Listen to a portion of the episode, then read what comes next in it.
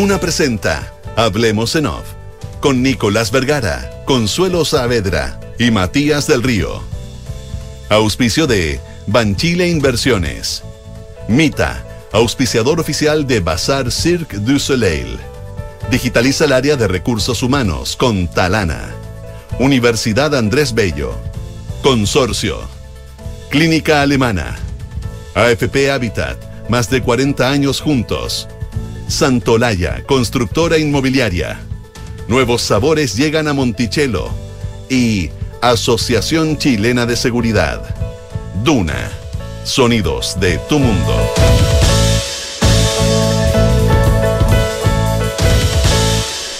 Muy buenos días, ¿cómo están ustedes? Son las 8 de la mañana con 6 minutos, es eh, jueves 22 de diciembre y junto a Matías del Río, Consuelo Sader, iniciamos una nueva edición de Hablemos en Off en Radio Una. ¿Cómo están muchachos? Consuelo Nicolás, muy buenos días. Hola, buenos días. Primer día del verano. De veras, de veras, de veras, tienes toda la razón. Tienes toda razón. Parece que, parece que hasta el bien veraniego hoy día Santiago se ve, se, se vislumbra calurosillo. ¿Cómo está por allá? ¿Despejado o nublado? Eh, don- en, en En el lugar la ubicación el en la que me ubico. En el lugar físico, en los territorios, en los territorios. en el territorio. Los territorios. en los territorios. Despejadísimo. Ah, pero qué se ha tenido, qué rico. Eso es la costa. vaguada, eh, ni En la costa, en la costa de la quinta región. Oye, eh, Por Dios, que es bonita la costa de la quinta región. sí, La costa en general es muy linda. sí, Cuando uno sí. vive en Santiago, la costa es un anhelo, siempre. Ah, sí, sí. Siempre. Qué raro que no hayamos hecho. Yo siempre cuando chico decía, ¿por qué no hicieron la capital en Viña? ¿Quién no ha tenido esa pregunta? Sí. Yo también me lo he ¿Por qué preguntado no? tantas Decía, pero- veces. y del colegio irse a la playa, decía yo, qué rico. Yo viví en Viña de chico y exactamente decíamos eso. ¿eh? Sí, Del claro. colegio íbamos a la playa y el paseo, yo viví cinco años en Viña. El paseo el sábado en la mañana, como aquí puede ser en Santiago, eh, ir a, no sé, de chico. Creo que es un mall. No, no, un mall, pero podés ir a andar en bici al cerro, que también es rico. A la plaza. O a la plaza, o qué sé yo. Era a la playa. A la playa. Claro. Eh, mis papás eran muy jóvenes, entonces yo creo que carreteaban un poquito más de lo que carreteaban entonces eran eh, yo con mis vecinos. Ya cabros, váyanse. No, no es broma. ¿eh? No, Claro. pero por supuesto. Claro, mi papá era, no sé, treintañero, y entonces íbamos con unos vecinos, un señor mayor que no tenía nietos, y hacíamos castillos de arena, todos los hermanos que no te digo, los castillos, tres horas haciendo castillos. Y era fascinante, eso era cotidiano, la playa. Para nosotros es cuando uno consigue salir un fin de semana de Santiago, de vez en cuando. De vez en cuando, efectivamente. En fin, ya, pero no lloremos, tenemos otras cosas chorías aquí en Santiago. Sí. Ya. Oye, eh, tenemos eh, proyecto de ley. Mm. Tenemos proyecto de ley, tiene. ¿cuánto? 21 páginas. 21 páginas. Aquí está, disponible para el que lo quiera. Eh, a ver, ¿qué se puede decir? Una modificación de plazos. Es Eh, 14, 14, 14. 14, 14, 14. 14 de diciembre se presentan los, eh, de febrero, perdón, se presentan Sí. los candidatos.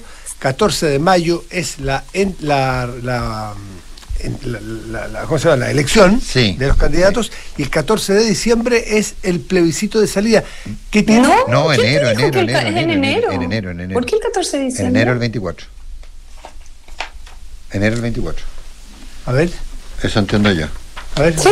Bueno, ve- revisemos. Yo estoy. Es que los pla- bueno, no dice exactamente, porque No, mm, uno puede el- el- deducirlo, hay, sí. hay márgenes entre que el presidente tiene X cantidad de días para eh, mandar el proyecto, en fin. Pero Eh, ¿cómo era tan- yo estuve leyendo que era enero, pero, pero bueno, como sea. No, no, ¿cómo está? No, debe ser enero, debe ser enero. Enero el 24, sí, fue lo mismo que leí yo. Sí. Ya, 2-1, estamos claros. Pero yo leí otra cosa que es curiosa: no hay apruebo o rechazo. ¿eh? No, No, pues no hay Se la apruebo palabra. Se ¿A cambia favor el o en término, contra? A favor o en contra. Juan Pablo Iglesias decía, con esto tiene que ser el último porque ya sacaron los sinónimos. sí, no, apruebo rechazo, a favor o en contra. Púcara arriba, púcara A abajo. ver, apoya, rechazo, a favor, en contra, sí, no. eh, El sí y el no, apruebo rechazo, a favor en tiene que haber otro, tiene que haber otro.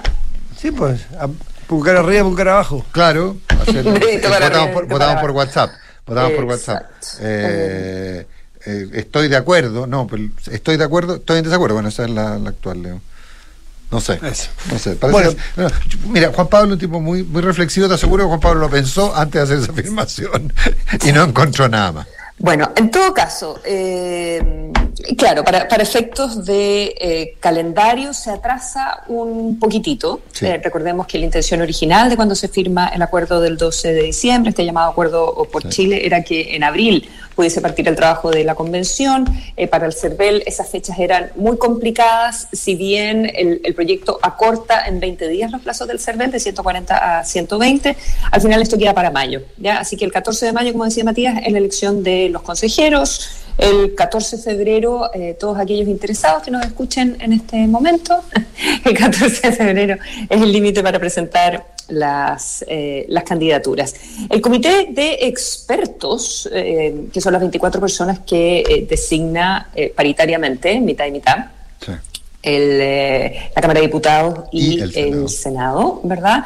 Se instala el 6 de marzo. A estas personas se las nombra en el mes de enero y se instala el 6 de marzo. Así que, durante, y, y ellos tienen tres meses para trabajar el texto base ya para hacer su propuesta, porque recordemos que los consejeros trabajan durante cinco meses, entonces, eh, desde el 19 de junio, que es cuando se instalan, las elecciones del 14 de mayo, y empiezan a trabajar eh, un mes y cinco días después, el 19 de junio, y tienen cinco meses para trabajar sobre la propuesta de el, comité. del comité de expertos. Y ahí corren los plazos, entonces calculamos más o menos que eh, la primera semana de enero deberá ser la el plebiscito de salida. Mm.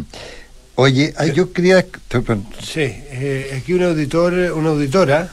Auditore, auditora, auditora. Eh, sí, una auditora eh, de José Río. Es que anoche, ayer la Gloria Faunda, ella estuvimos con la Gloria Faunda ayer en la, con los infiltrados en la tarde y nos dijo 14 de diciembre también.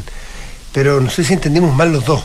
Bueno, puede ser, pero lo que yo vi y bueno, lo estoy checando, pero lo estoy checando. Oye, que alguien que nos ayude para la Oye, fecha, artículo 154, yo creo que es bien clave cómo se el, el artículo 154 del proyecto de ley, eh, eh, que sería el artículo 154 de la Constitución.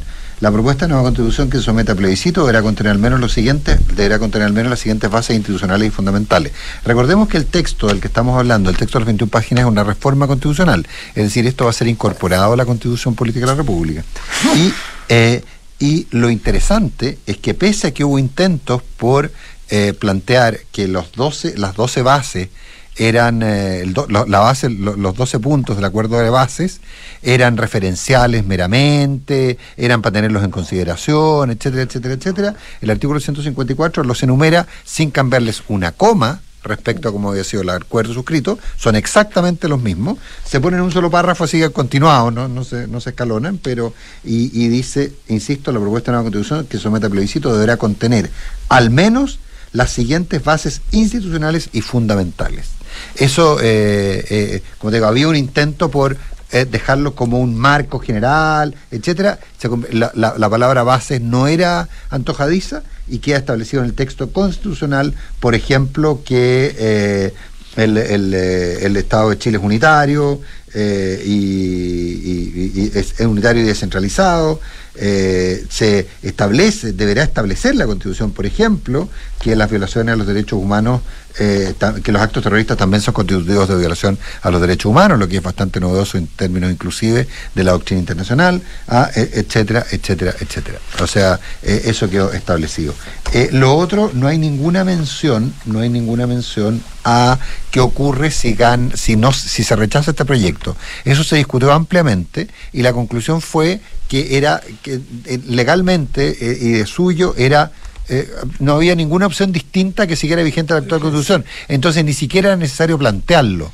Porque, eh, porque con... ¿Qué es lo que pasó con el apruebo rechazo? Tampoco. Lo que es que hubo voluntad y hubo convencimiento es que, pero, transversal de que había que lo que pasa es que, de nuevo. Acuerde lo, lo, que nos contó alguien alguna sí. vez, que, que la, cuando se estaba discutiendo el tema, había dicho, bueno, ¿y qué pasa si gana el rechazo? No, si no va a ganar el rechazo. Bueno, pero pongamos algo. Ya, pon que sigue vigente la actual constitución. Eso se consideró una demasía, que era, eh, se consideró que era un error haberlo puesto de esa manera, porque está implícito. Y, y en el fondo, aquí eh, alguien, y, y, porque eso te genera una limitación a la discusión política. Es decir, el rechazo para reformar, por ejemplo, eh, que era planteada igual que en una nueva constitución, eventualmente parecía en contraposición con esta norma que obligaba a quien había participado de ese acuerdo a que la constitución siguiera vigente. Por eso se deja abierto, para que sea fruto de la negociación política lo que ocurra a futuro. Eh, pero con estas bases yo veo difícil, y si se respetan las bases, veo difícil que esta constitución sea rechazada. Además, creo que puede ser aprobada por una mayoría amplia. Están puestos los incentivos, todos, los incentivos para que esto no falle. Está bien pensado, está pensado tranquilo, está pensado en otro contexto, está pensado con otros acuerdos. Necesitamos 80 días más, toman 80 días más. Con, eh, con otros actores. Sí. Eso en lo, en, lo, en lo, más blando. Eh, la, se había una discusión respecto a si las paridades eran de entrada y de entrada, solamente de entrada y de salida, o sola, eh, si eran de entrada y salida o solamente de entrada. Eh, finalmente son de entrada y salida. El, el, el, mecanismo hay que ajustarlo, sobre todo No logré, debo admitir. No, tampoco, tampoco. No pude. No, le, tampoco. Le debo haber dedicado 45 minutos. No, yo menos, pero renuncié rápido. Es que no podía. Estoy, bueno, tengo que entender, a alguien, entender cómo, entender cómo funciona el sistema. Que en los, en los impares sí, en los otros no, siempre que la diferencia no, sea como, uno. Eh, ¿cómo, ¿cómo, corriges a la, a la salida finalmente? Sí, la corrección ¿A quién de salida. Saca y a quién pone? No me quedó claro, sí, eso. No, de verdad. Sí, se hace un polinomio. Se hace un polinomio. Está un poco. Un algoritmo. Bueno, un Sí, algoritmo, no, después sí. se pasa por el algoritmo, pero primero un polinomio. Sí me queda mucho más claro eh, cómo es eh, la paridad para los escaños indígenas, eh, que es una elección completamente diferente a la que vimos la vez anterior, eh, de partida no solo en términos de eh, que no haya escaños reservados, sino que eh, la población indígena que decida votar. Lista digamos, nacional. eh, es una lista nacional, en verdad, y es de acuerdo a la votación que saquen en, eh, en relación con la votación eh, nacional. Y ahí hay unos porcentajes establecidos, sacas un escaño, eh, si es que obtienes un 1,5% de la votación en comparación con la votación nacional del, del otro padrón, eh, dos escaños si es que tienes un 3,5%, y de ahí van aumentando en eh, dos puntos. O sea, Sí, porque no es aritmético. 5,5 obtendrías 3, No aritmético. 7,5 obtendrías 4. Sí, son boletas Ya. separadas. Boletas separadas, entonces las personas. El padrón, el- Sí. el- Claro, los que- pero para aquellos que estén inscritos en el padrón indígena. Exactamente, o hayas hecho, es igual a la vez anterior, con 45 días de anticipación ante el servicio electoral, eh, una petición de ser incorporado No en, el, vas y en el pides- padrón. no pides Pero el tú puedes decidir ese día cuál, ¿Puedes decidir cuál de- voto pides. Puedes, decidir ¿Puedes de- pedir el voto ese día? Sí. Sí, y- por eso, la por eso que no hay certeza respecto al porcentaje. Perdón, perdón. Exacto. Y la otra diferencia es que en la vez anterior no solo estaban los 17 escaños reservados, sino que además estaban asignados por pueblo indígena. Entonces, tú, si tú eras Coya, no podías votar por eh, Mapuche. ¿Ya? Em, y eso es distinto. Ahora tú, siendo el pueblo indígena que seas, votas por el que sea Y no hay que y demo- gana el de mayoría voto. Y luego se van alternando si es que sale un segundo, un tercero, un Y no cuarto. demuestras nada, ¿no? Hombre, mujer, hombre, mujer. No demuestras con nada que tu pertenencia a un pueblo originario. ¿no es Entiendo que es autodefinición. Eh, sí, pero tienes que tener, pero tienes que estar en el padrón. Y para Tienes que estar estar. en el padrón, sí, eh, no, me- ahí me, me- me- entró una duda, pero, pero está. Bueno, ¿qué quieres qué, qué quieres que te diga? Eh, te- vamos a tener bastante tema, pero, pero un mm. buen un buen punto es que se cumplieron los plazos y las intenciones. Sí.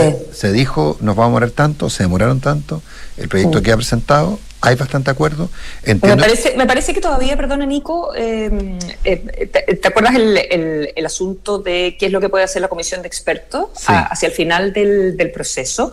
Que en el acuerdo del, y, del 12 de diciembre e incluso, ojo porque circula por internet eh, y, y en medios de comunicación una, una versión anterior del, eh, del proyecto de ley que se va a presentar, de la reforma constitucional, respecto de qué es lo que puede hacer la, eh, qué pueden hacer los expertos, ¿verdad? La comisión. porque se modificó un párrafo, sí. Se modificó un- una, una frase, sí, porque inicialmente decía puede formular propuestas que mejoren la redacción y comprensión de las normas del texto. Ya, y ahí los consejeros tenían que votar y si no se ponen de acuerdo por X, qué sé yo, eh, quórum, y de ahí se iban a una comisión mixta. Pero la, la frase era propues- formula propuestas que mejoren redacción y comprensión de las normas del texto. Eh, y yo creo que quedó menos claro en la versión Sí, definitiva, sí. porque ahora pueden formular observaciones que mejoren el texto. Y eh, a lo seguido dice las propuestas. Entonces, una observación es lo mismo que una propuesta. ¿Qué significa mejorar el texto? Bueno, creo que quedó igual de ambiguo que el anterior y ahí va a ser una, discusión potente. es que la cosa es que eso casi vota el acuerdo. Pues entonces, ahí se discute si intervino o no el presidente de la República, si hubo una llamada o varias, si fue solo una persona. minuto, ¿verdad? Ayer. Claro, claro. Hay, minuto. Pero finalmente dentro todo. No es perfecto. Más se acerca de lo que yo simplemente soñé, ¿tú dices? Por ahí. 8 de la mañana con 20 minutos. Oye, hoy día el diario La Tercera, eh, en una nota del, Leo Cárdenas, eh, una nota que es de pulso, La Tercera, de Leo Cárdenas, eh, ah, empieza a vislumbrar lo que era, una, era un temor muy instalado eh, ¿Ustedes se acuerdan de Patricia Hidalgo? Patricia Hidalgo es la ex seremi de la región metropolitana eh, de, Desarrollo Social. Que, PPD, que tuvo una polémica con el ministro Jackson y que fue separada de su cargo y que empezó a hablar de, Fue mal evaluada, primero venía con mala evaluación y después hubo una, una acusación en que no había sido diligente, caso o rigurosa, claro, en investigar un caso o una acusación de abuso en una, en una repartición en la cual tenía responsabilidades. Mm. Eh, me refiero a la señora Hidalgo, esa fue la acusación, por favor. ella, ella la niega y además dice que de la falta que ella se le acusa es justamente responsabilidad directa del ministro Jackson. A la mala evaluación que, venía, objetiva, eh, el ministerio estaba viendo las evaluaciones, viene esta acusación esta acusación, según me cuentan a mí dentro del ministerio, eh, tiene bastante asidero en cuanto a que ella pudo haber sabido y que fue negligente en participar en reuniones, en fin, para solucionar el problema este o, dar avance a la investigación sobre esta acusación que se hizo de un eventual abuso. Bueno, se decidió con la conjunción de estos dos hechos apartarla del caso. Y ella, legítimamente, alega que se le aparta de manera arbitraria, injusta, y, que y, entonces sale como salió, lo recordamos, muy molesta, incluso amenazando con... Destapar, destapar una serie de, situaciones. y ir a los tribunales de justicia para exigir un poco que se resarcimiento a, su, dignidad y a su, ¿y por qué nos a su verdad. ¿Y por qué nos acordamos de ella y por qué impulso? Básicamente porque ella habló de la eh, de la influencia que tenía el sistema de evaluación ambiental eh, eh, algunas reparticiones, como finalmente cuando los seremis que tenían que votar de acuerdo a su leal saber y entender, recibían instrucciones políticas. ¿Y qué es lo que ocurre? Ustedes conocen, todos conocimos el proyecto Fundamenta, el proyecto ahí en, en, Gaña, que fue rechazado por un tema de luz. Bueno, Patricia Algo. De sombra. Ah, de sombra, de sombra, claro, de Falteru. Eh, Patricia Algo adjuntó una conversación de un grupo de WhatsApp denominado Comisión Ambiental, que creó el jefe de gabinete de la, de la delegada presidencial, eh, Miguel Concha, el, jefe de gabinete de, Martínez, el 4 de abril. El diálogo comienza cuando Concha pide a los Ceremis que, que ingresen a la reunión para revisar los proyectos debe ser debe ser por WhatsApp porque debe haber sido Sumo. Eh, sí, seguramente. telemático. En un rato les enviaremos el fundamento de la votación del proyecto de Gaño Sustentable. Ahora lo está revisando el abogado del Ministerio de Medio Ambiente, dijo la Seremia de Medio Ambiente, Sonia Reyes. Acto seguido en esta conversación de este grupo de WhatsApp. Entre Seremis. Que se llama. Que se llama Comisión Ambiental. El Seremi de Transporte explicó que en el chat que si vivienda rechaza, deberíamos plegarlos a ella en el, plegarnos a ella en el proyecto de Caña, es decir, todo rechazar. Y la Ceremi de Vivienda, Rocío Andrade, contesta, estoy buscando argumentos para rechazar, pero de momento, lamentablemente, no tengo. A, lo que Santa Cruz, Roberto Santa Cruz, Ceremi de Transportes, contesta, mi equipo técnico me dice que el tema de la luz lo puede mencionar vivienda. Y Andrade contesta, lo mencionaré, pero lamentablemente no tenemos normas al respecto como para decir que existe un incumplimiento. Ante el dilema, el Ceremi de Vivienda y Transporte eh, sostuvo, nosotros podemos observar lo del sombreamiento y refracción de la luz. Sí, por acá también rechazaremos, me dicen que ya no tengo más margen para hablar, añadió Constanza Martínez, delegada presidencial. Y eh, dice, añadió, aquí está la fundamentación revisada por el abogado del Ministerio, como medio ambiente vamos a rechazar. Eh, uno lee, uno lee prejuicio, ¿no es cierto? O sea, oye, muchachos, lamentablemente no tengo. No encuentro argumento. No, sabéis que no hay norma reglamentaria. No se preocupen, yo la encontré. El que busca encuentra. El que busca O yo te proveo. Déjame que yo te voy a buscar un buen argumento para que rechaces. A ver, Eh, sí. Pero, espérate, la, la, la ex Hidalgo, cuando no conocíamos eh, tanto eh, detalle, eh, y, o sea, sacarse el sombrero con, con- con la nota de pulso, que está muy detallada y te revela mucho cómo operan las cosas. Déjame hacer una aclaración. El, la- el pulso obtiene esta conversación de WhatsApp no haciendo espionaje. Como, se, como te acuerdas tú que tratamos de este tema hace dos semanas en, en Argentina, que hubo todo, los un, presidentes Fernández. hubo todo un lío, presidente Fernández, que eh, reveló el contenido de, un- de WhatsApp privados de personas eh, porque fue fruto de un espionaje ilegal. Bueno, aquí, por- para que se quede clarito, esto porque la señora Hidalgo presentó en un tribunal esta, esta- estos diálogos, por lo tanto fueron publicitados y ya, la- ya se podían conocer. Aunque siguen siendo de carácter privado, pero no fue un medio que utilizó un medio ilegal para obtener esa información. Para que alguien no diga, ¿y cómo supieron ustedes que cómo tienen y quién, que, que hackearon un WhatsApp? No, está en el tribunal, se adjuntó a un tribunal. Al el paréntesis. Porque en un- en- al comienzo, eh, Patricia Hidalgo lo que, lo que decía, y ahora uno entiende mejor en realidad a qué se refería, ¿verdad? Al parecer, Claro. era que recibía instrucciones. Cuando ese era el argumento, la verdad es que eh, a mí me parecía que no hay un problema en recibir instrucciones si es que los equipos técnicos están a nivel de gobierno central. ¿Ya? No necesariamente un eh, sereni regional sería deseable, pero eh, eh, eh, dudo que estén eh, las competencias técnicas eh, del más alto nivel. Imagínate que estamos hablando de proyectos de millones de dólares, en este caso es un edificio, para otras veces son las mineras, qué sé yo, cosas muy grandes, ¿verdad? Y con muchísimo detalle, donde estás viendo, no sé, las cosas del mar, las- bueno, todo lo que hemos visto en eh, aspectos ambientales, mil, mil- mil cosas. Y en ese sentido, a mí me parece bien que sea el nivel central el que provea la información y que haya un, un trabajo, eh, pero al final son representantes del gobierno, ¿verdad? Y eh, se supone que hay una visión ahí. Y la verdad es que lo otro sería ser un poco iluso, ¿ya? O incluso irresponsable, quizás en algún Pero, caso. pero, pero hay un problema de diseño de la ley, porque el diseño de la ley los pone como técnicos que, sé, de- que deben lo sé. actuar en función del interés de su respectiva repartición. Ya, pero sabemos que eso no es así, Sí, es cierto. ¿verdad? Y quizás esté bien que no sea así, No, no, hasta no, que no tengamos gobiernos regionales. No es divorcio, es nulidad. Claro, claro.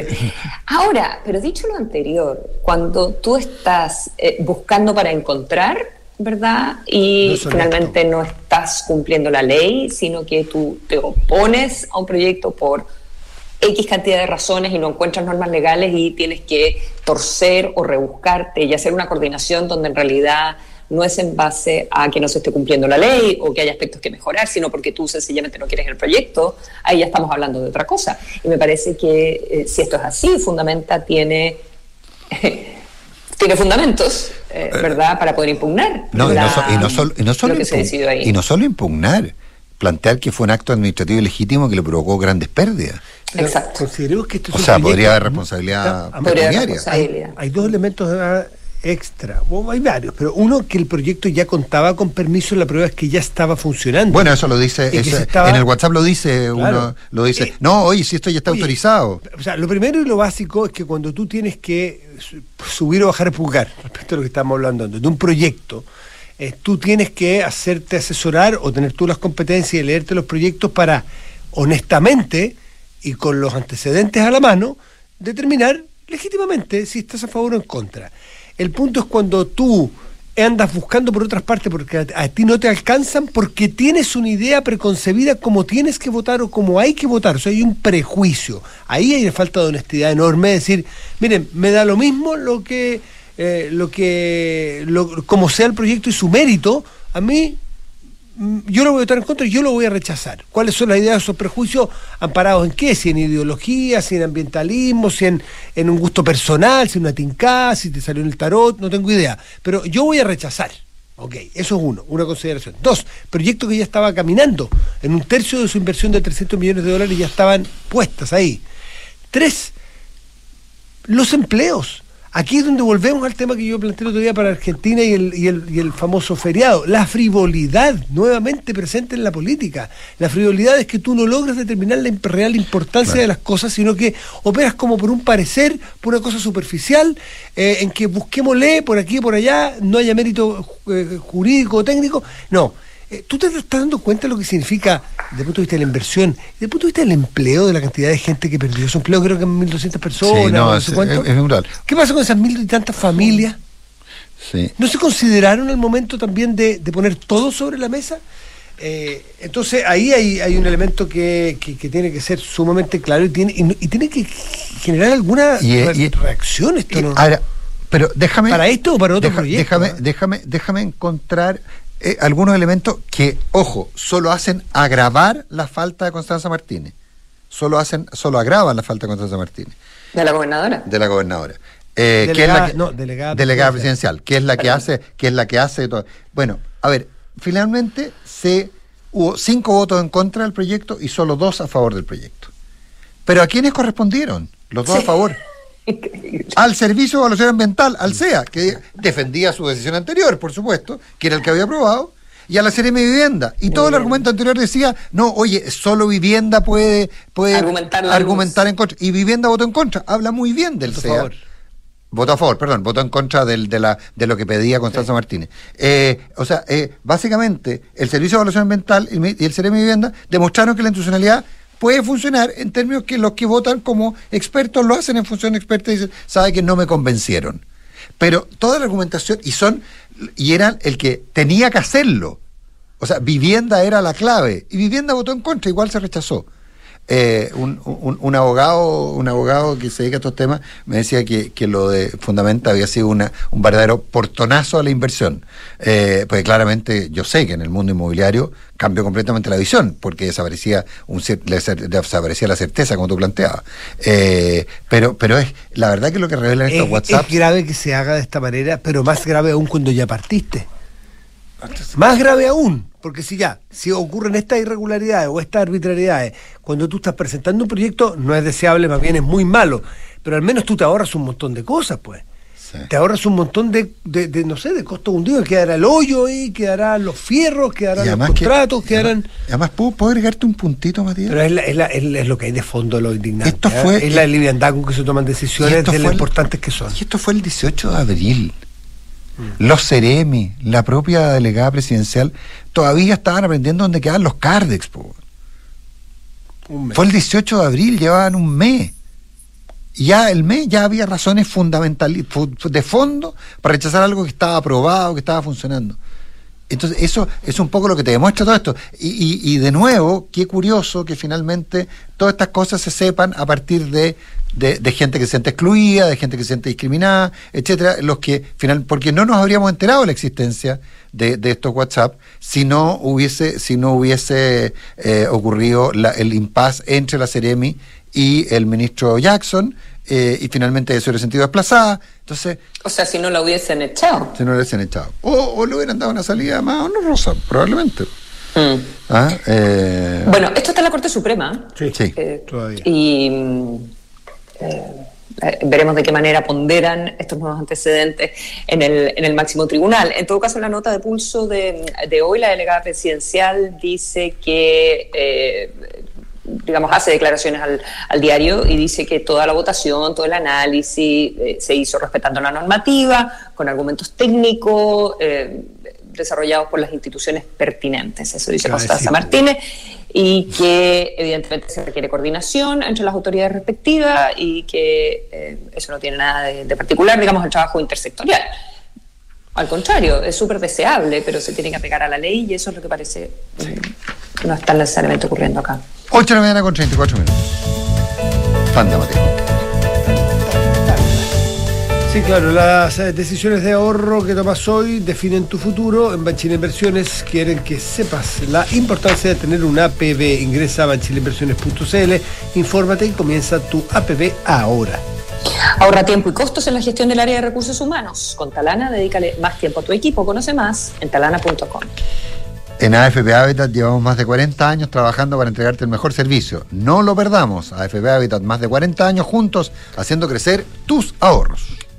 suma a tu equipo a los más de 2,7 millones de trabajadores que ya son parte de la mutualidad líder del país, de una con la H, Asociación Chilena de Seguridad.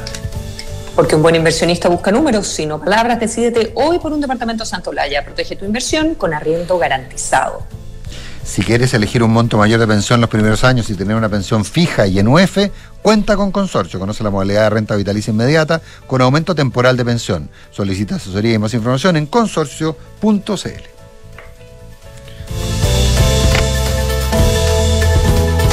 Tener una pensión que te permita vivir tranquilo es importante, pero tener la libertad de elegir un monto mayor de pensión los primeros años es lo mejor. Por eso me asesoré en Consorcio, donde encontré más de 100 años de trayectoria y un equipo de expertos apoyándome en el proceso de mi pensión. En Consorcio puedes elegir un monto mayor de pensión al inicio de tu renta vitalicia. Conoce la nueva modalidad de renta vitalicia inmediata con aumento temporal de pensión y obtén una pensión fija y en UF. Solicita asesoría y más información en consorcio.cl. Cuenta con nosotros.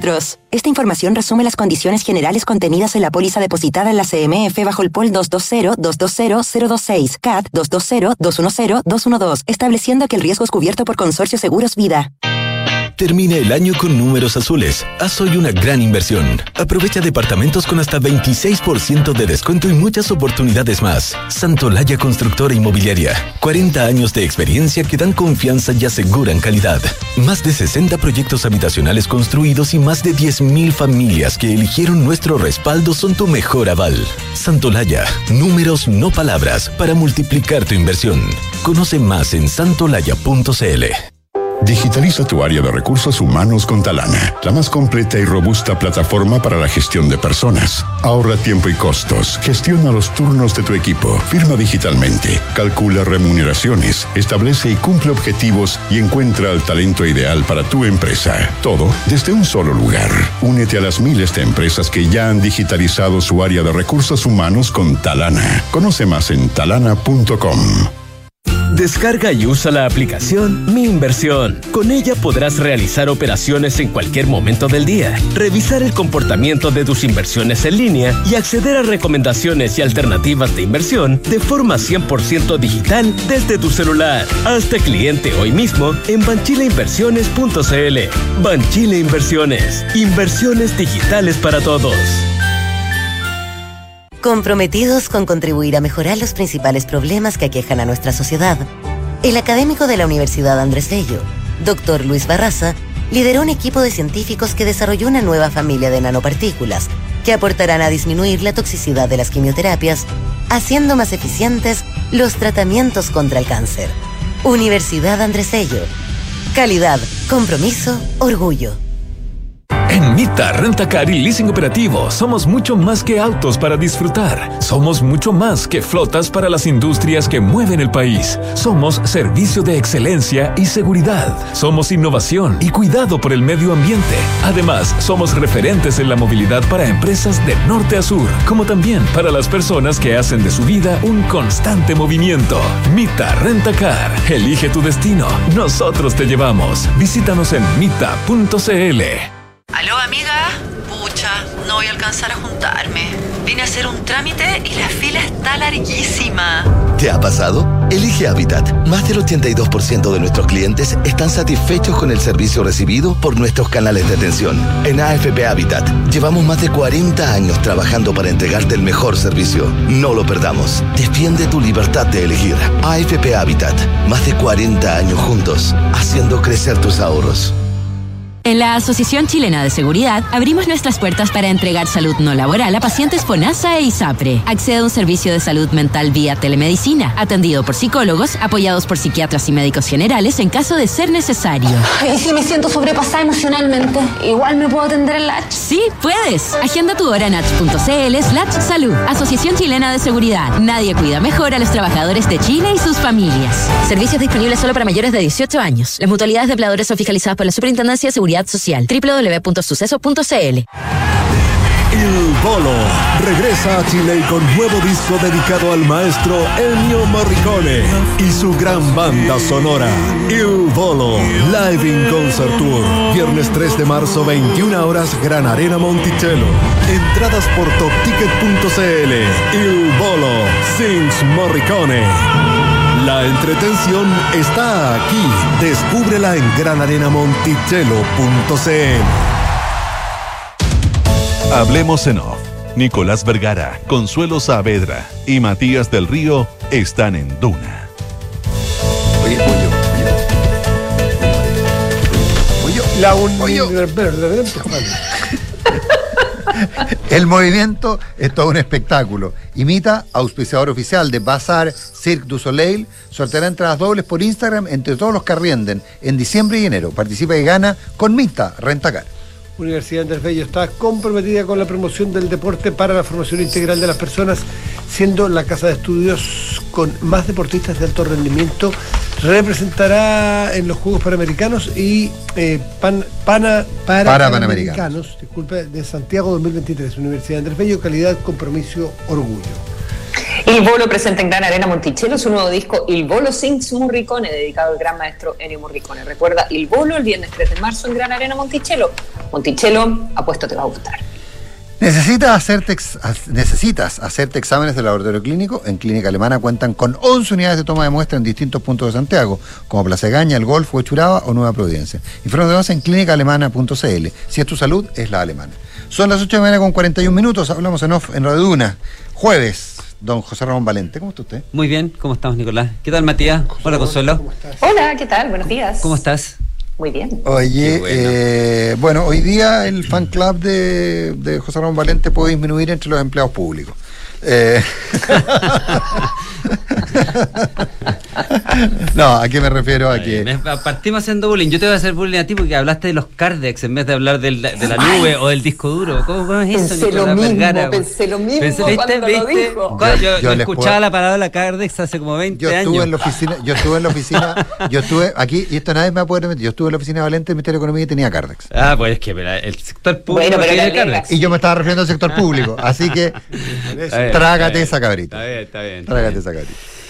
En todo caso, no fueron los únicos, me llegaron un par de WhatsApp. de Le, la- llegaron dos telex, Sí. le llegaron dos telex afirmándole, afirmando que, tiene razón. Que tiene- exactamente.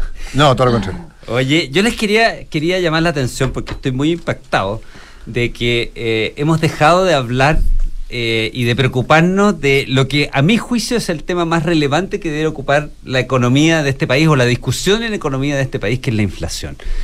Eh, la inflación hoy día eh, es la mayor y principal preocupación en Estados Unidos, es la mayor y principal preocupación en, eh, en- en- en el Reino Unido, eh, en Japón, y nosotros estamos corriendo con inflación de cerca de 13% al año, y, y se nos... y sí, sale, estamos preocupados, pero como que no pareciera ser la primera prioridad.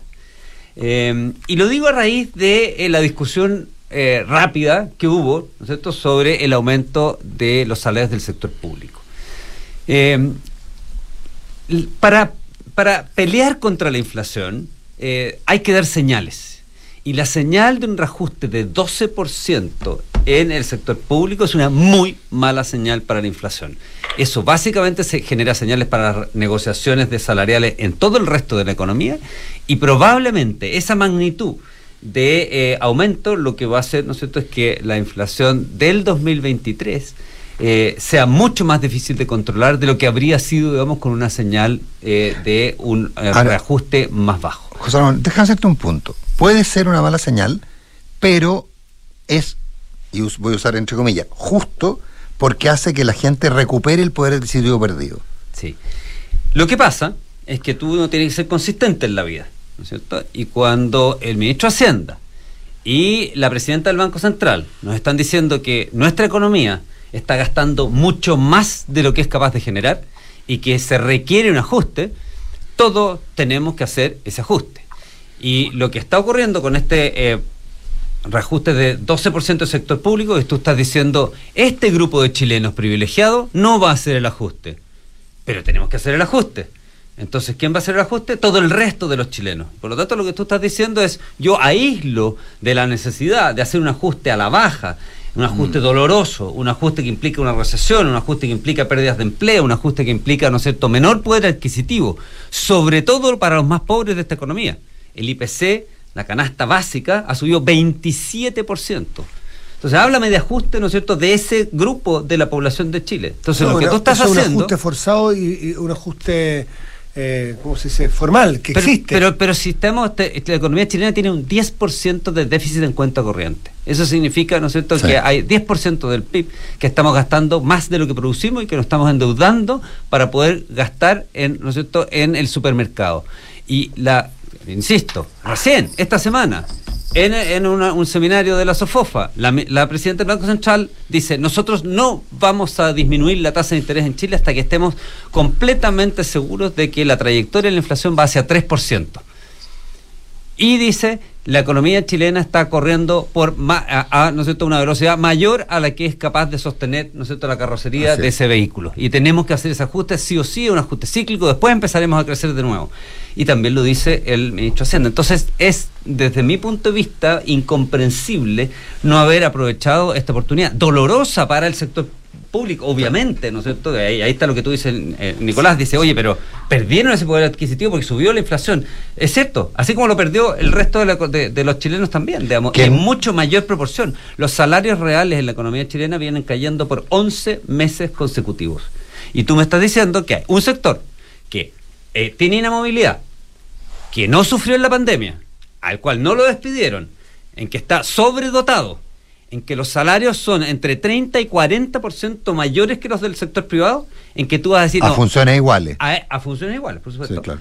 A ese sector lo vamos a proteger, a ese sector lo- le vamos a dar un reajuste que es prácticamente lo mismo, ¿no es cierto?, que lo que ha subido la inflación, de tal manera que no baje su poder adquisitivo. ¿Qué significa eso? sentido- Que el ajuste al resto de los chilenos tiene que ser mucho mayor. Mm.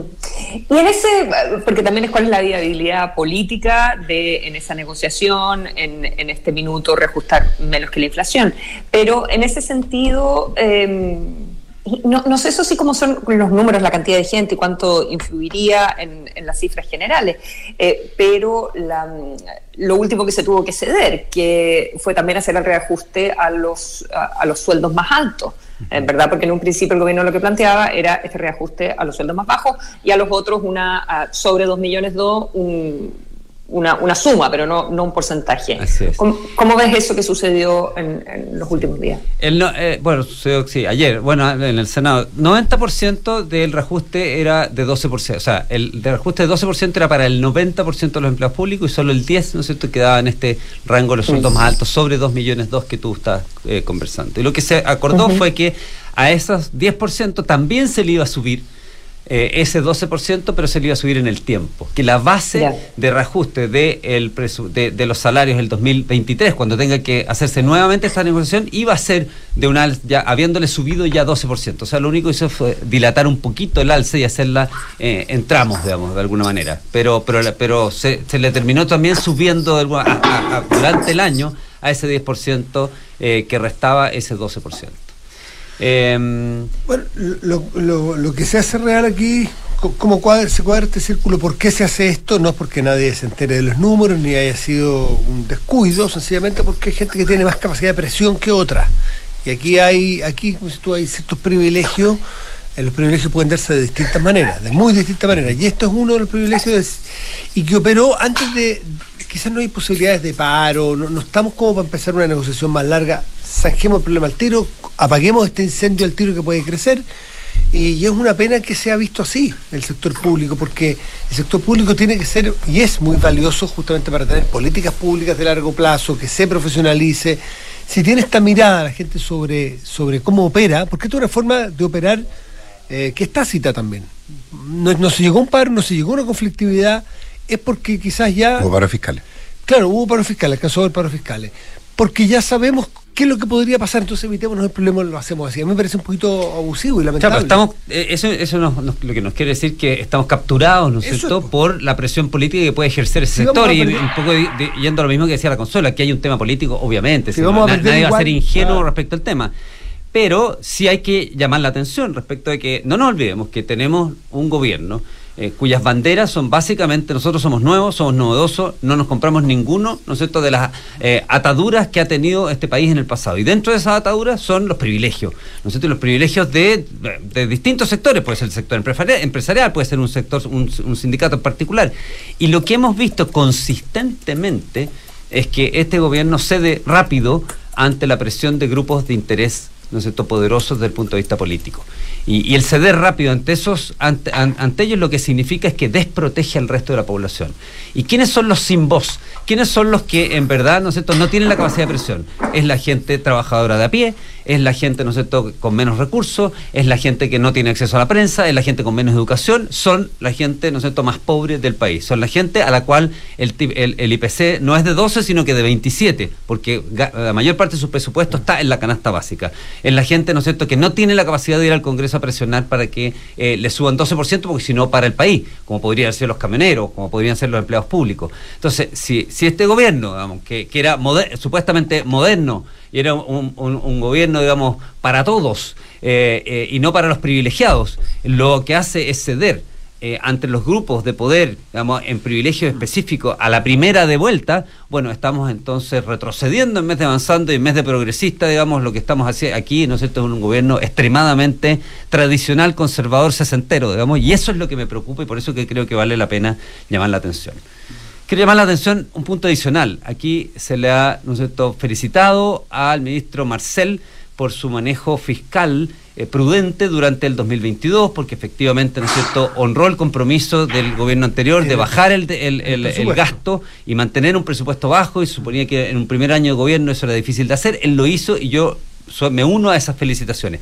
Pero en este punto, creo, ¿no es cierto?, que él entregó un tema, ¿no es cierto?, que de- debilita la credibilidad respecto de la, eh, el manejo fiscal que eh, él mismo está tratando de eh, impulsar. Porque, de, de nuevo, si hay una preocupación que nos debiera, ¿no es cierto?, ocupar a todos hoy día es reducir la inflación, porque la, la inflación es un flagelo que afecta muy mal a las economías.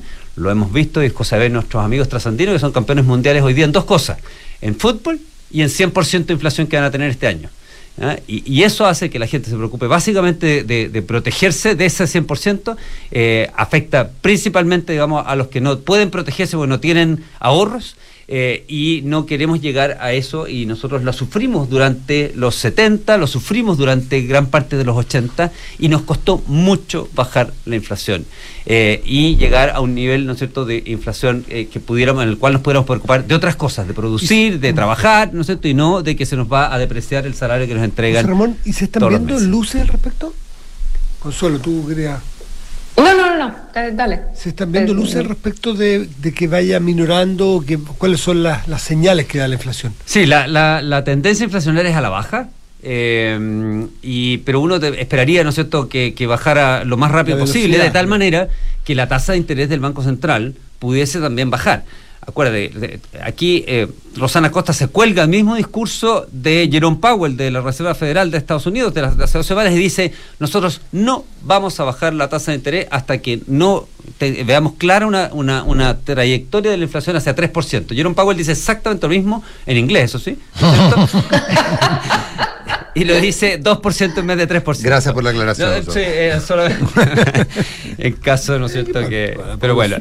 Población latina. eh, sí, eh, entonces eh, lo que nos está diciendo es que van, eh, si, si la inflación, la lectura de inflación, como fue la del mes pasado, se mantiene alta, esa tasa de interés va a mantenerse alta. Para cualquier empresa, para cualquier emprendedor, para cualquier, ¿no es cierto?, pyme, el tener una tasa de interés de 11% al mes significa que básicamente trabajan para el banco. Y incluso así no les alcanza. Y por lo tanto, lo que uno ve, te- debe esperar ¿no es que si se mantiene ese nivel de tasa de interés de eh, 11%, deberíamos esperar pymes quebrando, deberíamos esperar ¿no es cierto? empresas cayendo, deberíamos esperar más quiebra, deberíamos esperar más despido. Necesitamos poder bajar esa tasa de interés, es extremadamente alta. Cuando en Estados Unidos se debate ¿no es cierto? sobre si la tasa de interés tiene que subir mucho o poco, estamos hablando de tasas de interés de 3% que suben a 4% y que eventualmente pudieran seguir a 5%. Nosotros tenemos 11%.